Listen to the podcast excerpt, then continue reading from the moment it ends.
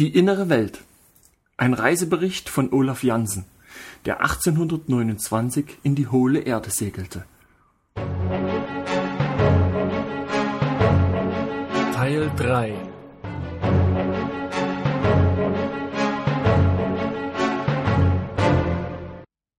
Eines Tages kam eine Regierungsgesellschaft von Eden und zwei ganze Tage lang wurden meinem Vater und mir eine Reihe überraschender Fragen gestellt. Die wollten wissen, woher wir kamen, welche Art Menschen draußen wohnen, welchen Gott wir anbeten, unseren religiösen Glauben, wie wir in unserem fremden Land wohnen und tausend andere Dinge. Der Kompass, den wir mit uns gebracht hatten, zog die Aufmerksamkeit auf sich. Mein Vater und ich wiesen auf die Tatsache hin, dass er noch immer nach Norden zeigte, obwohl wir wussten, dass wir über die Krümmung oder den Rand der Öffnung der Erde gesegelt waren und uns weit südlich auf der inneren Oberfläche der Erdkruste befanden, die nach meines Vaters und meiner eigenen Berechnung etwa 300 Meilen Durchmesser von der inneren bis zur Außenoberfläche misst Sie ist nicht dicker als eine Eierschale, so dass fast so viel Oberfläche auf der Innenseite der Erde ist wie auf der Außenseite die große leuchtende Wolke oder der mattrote Feuerball, der morgens und abends feurig rot ist und tagsüber ein schönes weißes Licht hervorbringt, der in eine Feuerwolke gehüllte Gott ist im Zentrum des großen Vakuums in der Erde aufgehängt und wird auf seinem Platz gehalten durch das unveränderliche Gesetz der Gravitation oder einer abstoßenden atmosphärischen Kraft, wie dem auch sei ich verweise auf die bekannte Kraft, die mit gleicher Gewalt in alle Richtungen anzieht oder abstößt. Die Grundlage dieser elektrischen Wolke oder zentralen Beleuchtung, der Sitz der Götter, ist dunkel und undurchsichtig mit Ausnahme zahlloser kleiner Öffnungen, anscheinend auf dem Grund des großen Trägers oder Altars der Gottheit, auf dem der in eine Feuerwolke gehüllte Gott ruht und die Lichter, die durch diese vielen Öffnungen in all ihrer Pracht in der Nacht funkeln, scheinen Sterne zu sein, so natürlich wie die Sterne, die wir daheim in Stockholm funkeln sehen, nur mit der Ausnahme, dass sie größer scheinen. Der in eine Feuerwolke gehüllte Gott erweckt deshalb den Anschein, mit jeder täglichen Umdrehung der Erde im Osten aufzugehen und im Westen unterzugehen, genau wie es unsere Sonne auf der äußeren Oberfläche tut. Die Menschen drinnen glauben in Wirklichkeit, dass der in eine Feuerwolke gehüllte Gott der Thron ihres Jehovas unbeweglich ist. Die Wirkung von Nacht und Tag wird deshalb hervorgebracht durch die tägliche Umdrehung der Erde. Inzwischen habe ich entdeckt, dass die Sprache der Menschen der inneren Welt dem Sanskrit ähnlich ist Nachdem wir über uns selbst von der Delegation des zentralen Regierungssitzes des inneren Kontinents Bericht erstattet hatten und mein Vater ihnen auf ihren Wunsch hin Landkarten der äußeren Oberfläche der Erde gezeichnet hatte, die Verteilung von Land und Wasser, die Namen eines jeden Kontinents, der großen Inseln und der Ozeane wiedergaben, wurden wir über Land zur Stadt Eden gebracht in einem Fahrzeug, das wir in Europa oder Amerika nicht kennen und etwas Vergleichbares nicht zu nennen wäre. Das Gefährt war ohne Zweifel eine elektrische Vorrichtung.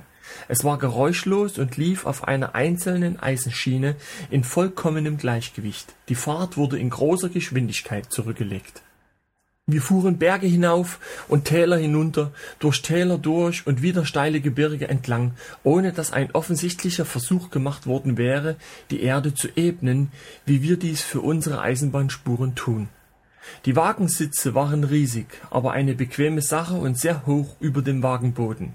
Auf dem Dach eines jeden Wagens waren Flugräder, die waagerecht angebracht waren.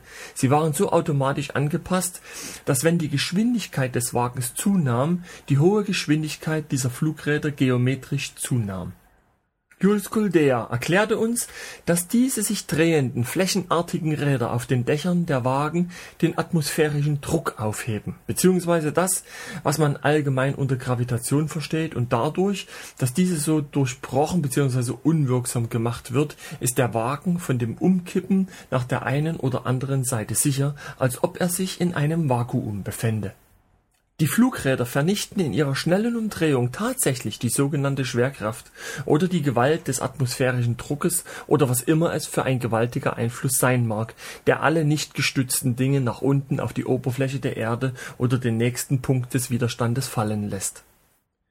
Meines Vaters und meine Überraschung waren unbeschreiblich, als wir in der königlichen Pracht eines geräumigen Saales endlich vor den großen, hohen Priester gebracht wurden, dem Herrscher über das Land. Er war reich gekleidet, größer als alle, die ihn umgaben, und bestimmt nicht weniger als viereinhalb Meter groß. Der riesige Raum, in dem wir empfangen wurden, schien aus soliden Goldplatten gefertigt zu sein, dicht besetzt mit Juwelen von verblüffendem Glanz. Die Stadt Eden scheint in einem wunderschönen Tal zu liegen, liegt aber in Wirklichkeit auf der höchsten Hochebene des inneren Kontinents, einige tausend Meter höher als das umgebende Land. Es ist der schönste Ort, den ich auf all meinen Reisen je erblickt habe. In diesem hochgelegenen Garten gedeihen alle Sorten von Früchten, Trauben, Büsche, Bäume und Blumen in verschwenderischer Fülle. In diesem Garten entspringen vier Flüsse aus einer mächtigen artesischen Quelle. Sie teilen sich und fließen in vier Himmelsrichtungen. Diese Stätte wird von den Bewohnern der Nabel der Erde oder die Wiege der menschlichen Rasse genannt. Die Flüsse werden Euphrat, Pison, Gihon und Hiddekel genannt. Das Unverhoffte erwartete uns in diesem Palast der Schönheit, in dem wir unser kleines Fischerboot wiederbekamen. Es war in tadellosem Zustand vor den hohen Priester gebracht worden, gerade so wie es an jenem Tag aus dem Wasser genommen wurde, als es von den Leuten, die uns entdeckten, an Bord des Schiffes gehoben wurde. Das war vor mehr als einem Jahr. Uns wurde eine Audienz von über zwei Stunden mit diesem großen hohen Würdenträger gewährt, der gut gelaunt und rücksichtsvoll mit uns war. Er zeigte sich eifrig interessiert, uns Fragen zu stellen und ständig über Dinge, die seine Gesandtschaft zu erkunden unterlassen hatte, Antwort zu erbitten. Am Ende des Interviews erkundigte er sich nach unseren Wünschen, fragte uns, ob wir in seinem Land zu bleiben wünschten oder ob wir es vorzogen, zur äußeren Welt zurückzukehren vorausgesetzt, dass eine erfolgreiche Rückreise möglich wäre durch die gefrorenen Gürtelschranken hindurch, die sowohl die nördliche als auch die südliche Öffnung der Erde umgibt. Vater antwortete, es war uns eine Ehre, ihr Volk, Schulen, Kunst und Musikpaläste, ihre Natur und Wälder kennenzulernen. Wir möchten jedoch versuchen, wieder nach Hause, auf die äußere Seite der Erde zu gelangen. Dieser Sohn ist mein einziges Kind, und meine gute Frau wird auf unsere Rückkehr warten.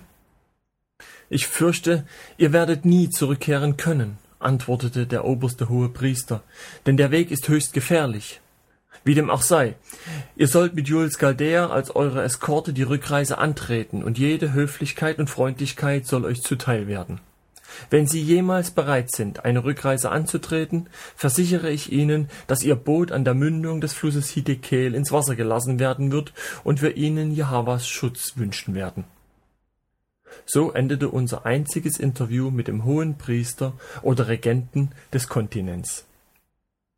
Wir erfuhren, dass die Männer nicht vor ihrem 75. bis 100. Lebensjahr heiraten und dass das Alter, in dem die Frauen in den Ehestand treten, nur etwas niedriger liegt. Männer und Frauen werden oft 600 bis 800 Jahre alt und in einigen Fällen sogar noch viel älter. Im darauffolgenden Jahr besuchten wir viele Dörfer und Städte. Die bedeutendsten unter ihnen sind die Städte Nigi, Delphi und Hektea. Mein Vater wurde nicht weniger als ein halbes Dutzend Mal gebeten, die Landkarte zu überprüfen, die aus den rohen Skizzen gefertigt worden war, die er zu Beginn von der Verteilung von Land und Wasser auf der äußeren Oberfläche der Erde angefertigt hatte ich erinnere mich, dass mein Vater bemerkte, dass die Riesenrasse von Menschen im Lande des in eine Feuerwolke gehüllten Gottes eine fast so genaue Vorstellung von der Geographie der äußeren Oberfläche der Erde hätten wie ein durchschnittlicher Hochschulprofessor in Stockholm. Bei unseren Reisen kamen wir in der Nähe der Stadt Delphi an einen Wald mit gigantischen Bäumen. Würde in der Bibel stehen, dass es Bäume gibt, die über 120 Meter hoch sind und 10 Meter und darüber im Durchmesser betragen, die im Garten Eden wachsen, hätten die Ingersolls, die Tom Paines und Voltaires diese Angaben ohne Zweifel in das Land der Fabel verwiesen. Und doch ist dies nur die Beschreibung der California Sequoia gigantea. Aber diese kalifornischen Riesen verblassen zur Bedeutungslosigkeit, wenn man sie mit den Waldriesen vergleicht, die sich im inneren Kontinent befinden, die zwischen 2500 und 3000 Meter hoch sind und 30 bis 35 Meter im Durchmesser haben unzählbar sind und Wälder bilden, die sich hunderte von Meilen vom Meer landeinwärts erstrecken.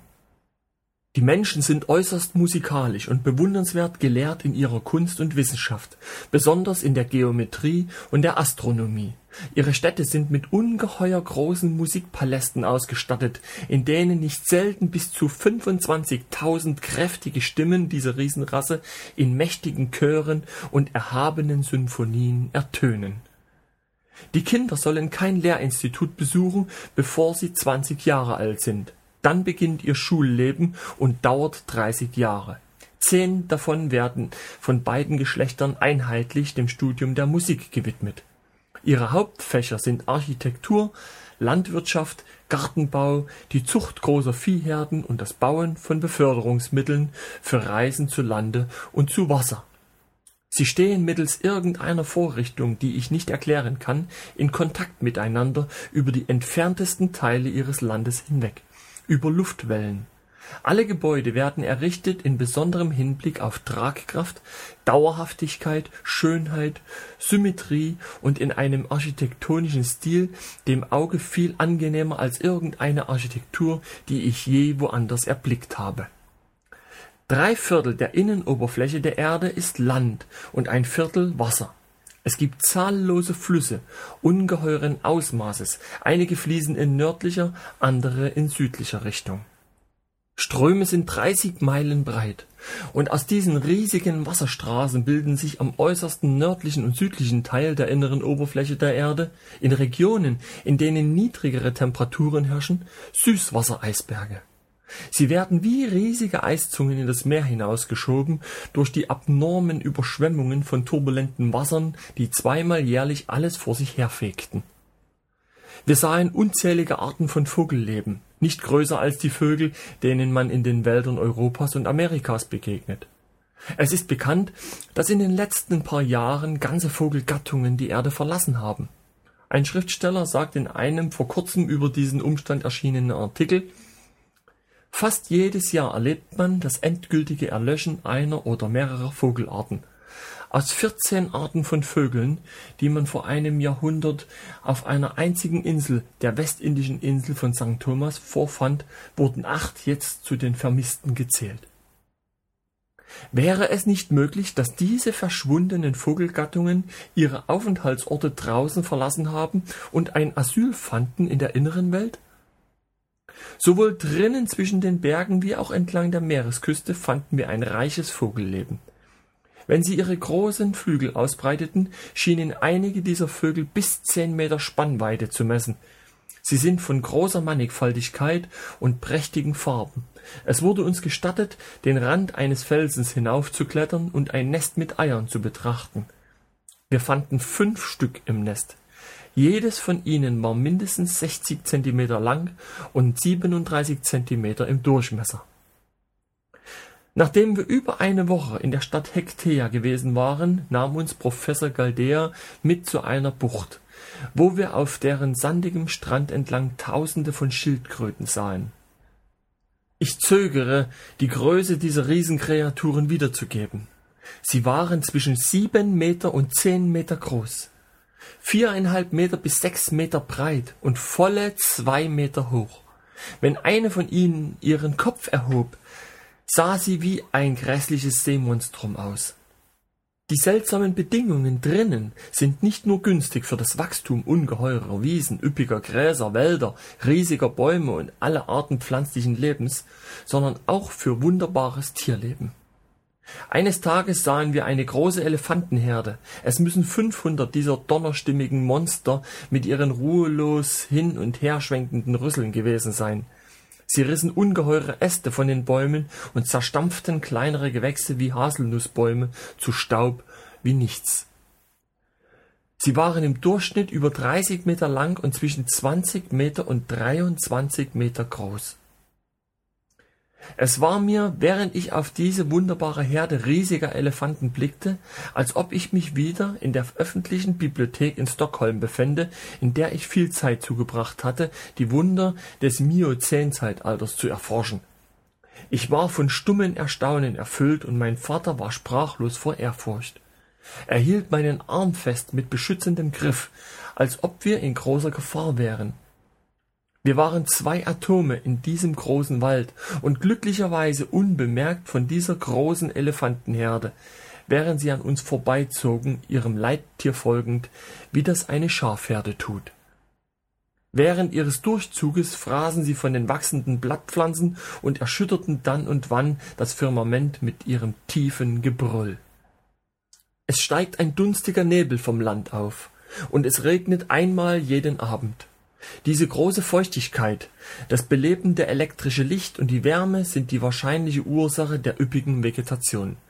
Das Leben hier ist unterstützt von der hochgeladenen elektrischen Luft und der Gleichmäßigkeit klimatischer Bedingungen. Hierauf gründen sich auch die Langlebigkeit und das große Wachstum.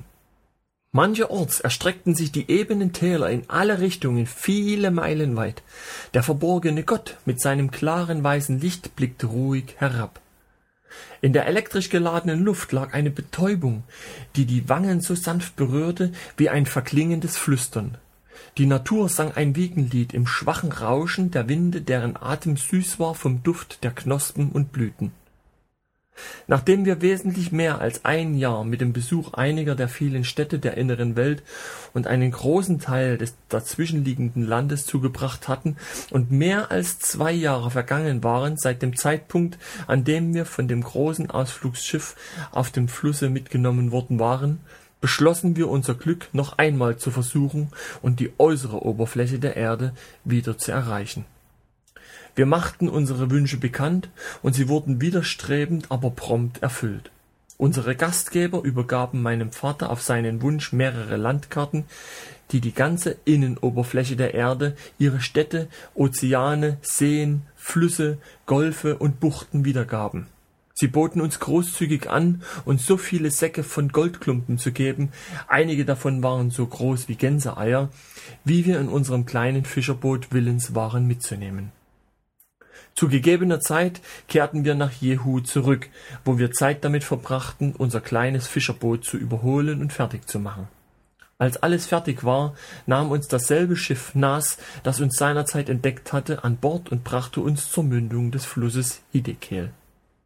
Nachdem unsere Riesenbrüder unser kleines Fahrzeug für uns ausgesetzt hatten, waren sie ganz aufrichtig traurig beim Abschied und bezeugten uns ihre Besorgnis um unsere Sicherheit.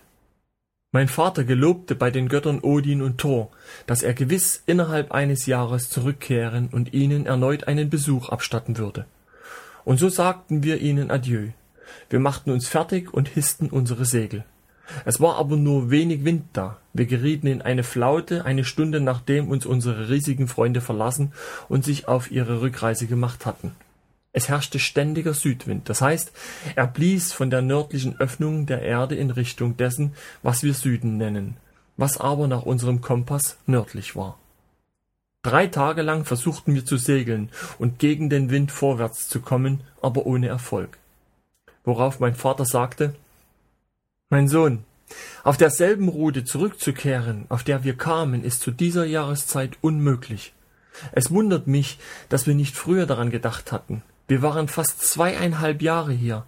Es ist deshalb die Jahreszeit, in der die Sonne in die südliche Öffnung der Erde zu scheinen beginnt. Die lange kalte Nacht liegt auf Spitzbergen. Was sollen wir tun? erkundigte ich mich. Wir können nur eines tun, antwortete mein Vater, und das ist Richtung Süden gehen. Er drehte das Fahrzeug übereinstimmend, gab voll Reff und fuhr mit Kompass in nördliche Richtung, in Wirklichkeit aber direkt nach Süden. Der Wind war stark, und wir schienen auf eine Strömung gestoßen zu sein, die sich mit bemerkenswerter Schnelligkeit in derselben Richtung bewegte. In nur vierzig Tagen kamen wir nach Delphi, einer Stadt, die wir in Begleitung unserer Führer Jules Galdea und seiner Frau in der Nähe der Mündung des Gihon-Flusses besucht hatten. Hier hielten wir zwei Tage an, wurden gastfreundlich aufgenommen von denselben Menschen, die uns bei unserem derzeitigen Besuch willkommen geheißen hatten. Wir nahmen zusätzlich Proviant auf und setzten wieder unsere Segel der Nadel folgend genau nach Norden.